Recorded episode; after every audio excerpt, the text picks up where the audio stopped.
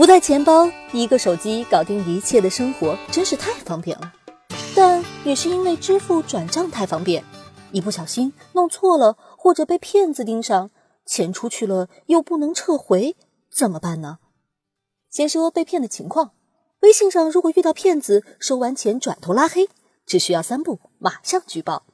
第一步，截图保留证据；第二步，关注小程序腾讯举报受理中心；第三步，在受理中心填写信息，上传证据，截图举报。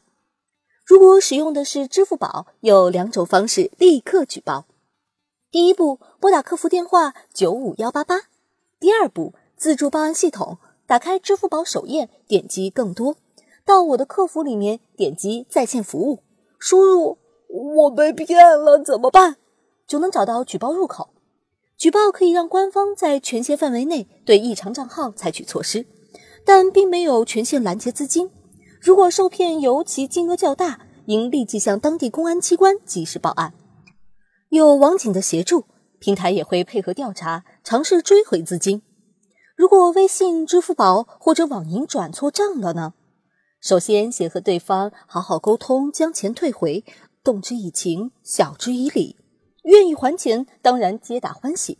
如果联系不上，可以直接找客服，他们不能透露对方的私人信息。但你可以要求他们帮你联系对方沟通。不幸遇上赖皮拒不退还，我们还可以走法律途径，表明自己的态度。这笔钱在法律上属于不当得利，民法总则里有规定，应当返还。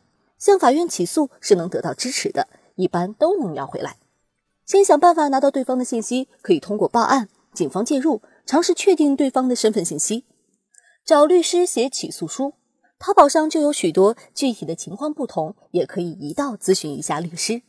不当得利由被告人所在地的法院管辖，在同一城市会方便很多。如果是异地，可以委托当地的朋友或由当地律师代理帮你去法院立案。部分地区的法院如果开通了网上立案系统，你也可以自行在网上立案，上传提交资料。哦，注意保留好交易记录、汇款单等证据。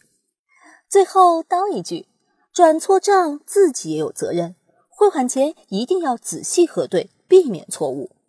另一方面来说，不贪不属于自己的钱财，也是需要从我做起的基本要求。小贝觉得，该为自己捍卫权利的时候，不应该退缩怕麻烦。法律起诉固然有人力、财力、时间成本，可能金额太小，并不划算，认个倒霉算了，无可厚非，可以理解。但我们也可以选择不让自认倒霉成为惯例。